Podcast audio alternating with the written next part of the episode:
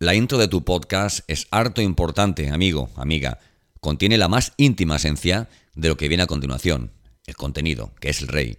Si haces contenidos, eres visible. Si no, eres una tarjeta de visita. Esa marca que se graba en la memoria de tu oyente y que muchas veces escucha de nuevo la intro de tu podcast porque le gusta. Hoy en Podcastinitis, capítulo 47, cómo hacer la intro de un podcast. Y comenzamos hoy con nueva intro. ¿Por qué? porque tenía dos opciones, cerrar la temporada o hacer un podcastinitis de verano. Bienvenido, bienvenida a Podcastinitis, el podcast de los que sufrimos también en verano esta patología de querer lanzar un podcast, de mejorar ese podcast que tenemos y llegar al mundo con nuestra voz, ¿verdad? Podcastinitis es eso, el podcast de los podcasts, producción, monetización, arte, recursos, diseño, metapodcasting desde el lado más curioso y creativo de este que te habla. Yo soy Santos Garrido y esto es Podcastinitis. entonces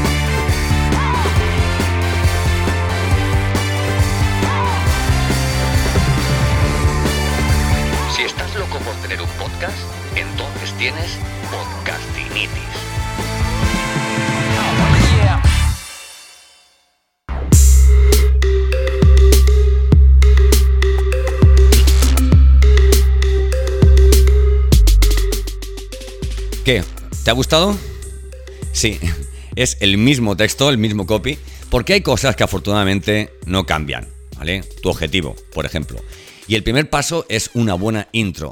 ¿Quieres saber cómo, cómo, hago las intros de mis podcasts y de mis clientes? Pues vamos a comenzar, yo creo que por el tema más importante, ¿no? La música para la intro.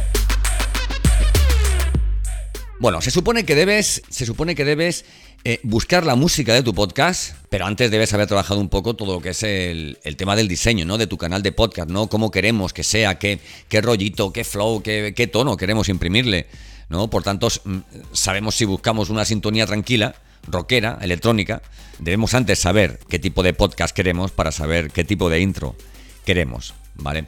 Cuando buscamos música debemos imaginarnos la música con la voz del presentador. O sea, si vamos a hacer nosotros nuestra intro y estamos buscando la música, pues imaginarnos esa música eh, diciendo nosotros ese copy que lo suyo sería tener el copy ya hecho antes de buscar la música, porque el copy nos va a mandar, nos va a marcar sobre todo el tiempo de duración mínimo que debería tener esa, esa, esa música, esa intro. Hay canciones que tienen unos, unos 30 segundos, unos 30 segundos iniciales que son épicos. Y oye, y da la casualidad, y da la casualidad que es lo que se tarda en leer tu intro. Joder, entonces hemos dado con la canción. Para mí es fundamental que encaje con la personalidad del canal y por otro lado que colabore en los tiempos que nos marcamos. ¿Vale? Una buena canción puede volverse la peor compañera de, un, mejor, de un mejor speech. ¿Vale? O sea que cuidado con, el tema del, del, tipo de la canción.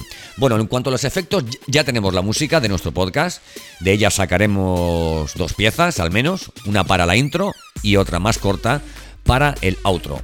Puedes buscar también efectos de sonido que, acompañen y refuercen la idea o temática de tu podcast. No abuses, lo poco puede resultar atractivo, pero en exceso puede, puede cansar, ¿vale?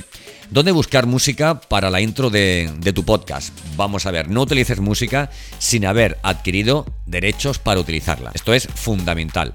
Me explico. Cuando descargas música de YouTube Studio, por ejemplo, tienes derecho para utilizar ese archivo de, de sonido con unas limitaciones todo esto viene recogido en, licencias tipo Creative Commons y tal, ¿no?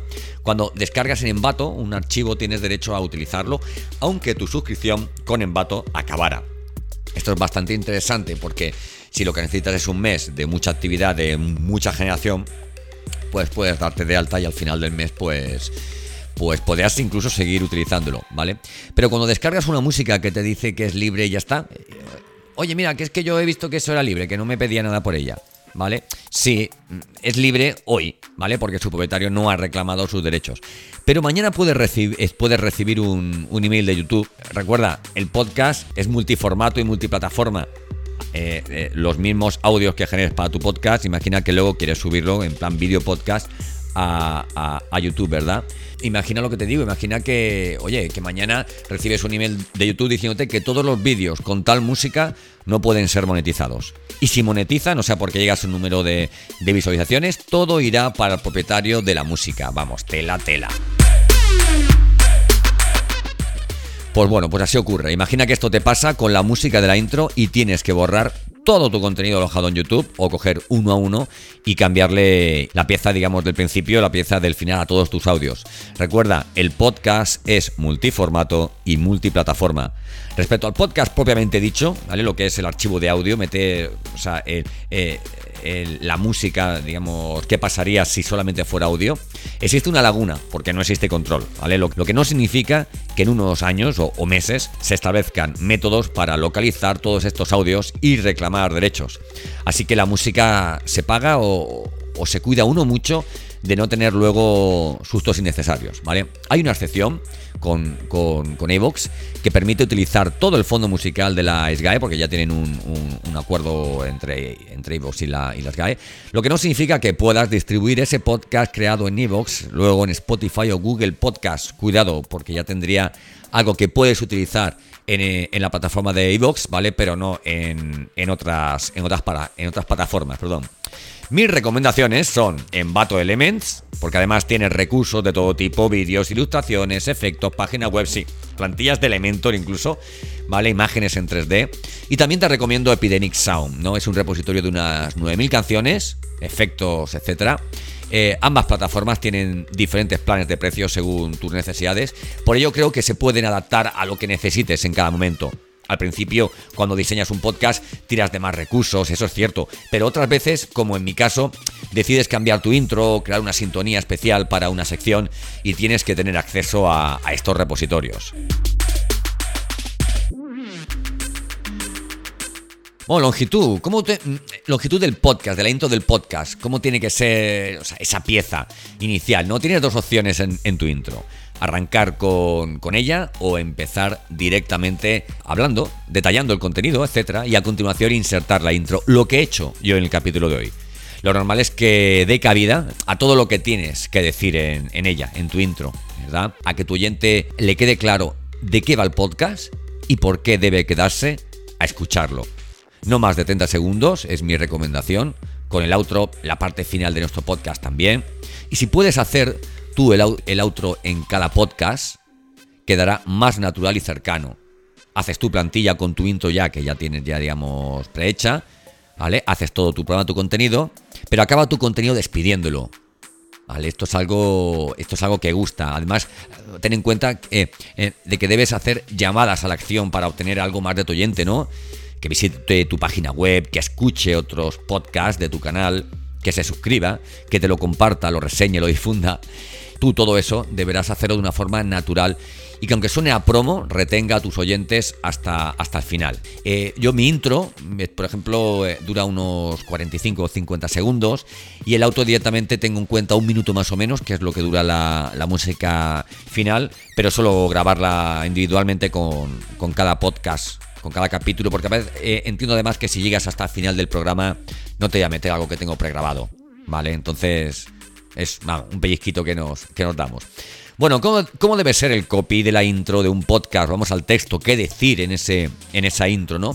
Pues mira, claro, transparente, sintético y revelador, ¿vale? Sí, es mucho. Pero bueno, llegarás, llegarás a esto. Claro, transparente, sintético y revelador. Bueno, comienza haciendo un, un, copy que pueda entenderlo un niño de 10 años. Un copy sencillo, pero claro, un copy de, de podcast que lleve palabras clave, tus keywords y que conecte por su transparencia y claridad. Explica quién eres tú, tu podcast y qué van a conseguir tus oyentes si se quedan a escucharte. Es hora de despertar a alguien que hace un zapping y que de pronto se encuentra con que eres un solucionador de problemas, un crack de lo tuyo, un divulgador de temas muy interesantes. Mételo en la coctelera al final, ¿vale? Utiliza Audacity para montar todo lo que tenemos, música, voz, efectos. Eh, y no te preocupes por el resultado. Nunca nunca gusta al principio, nunca gusta al principio, irás mejorando, haciendo variaciones y paso a paso pues obtendrás el, el resultado.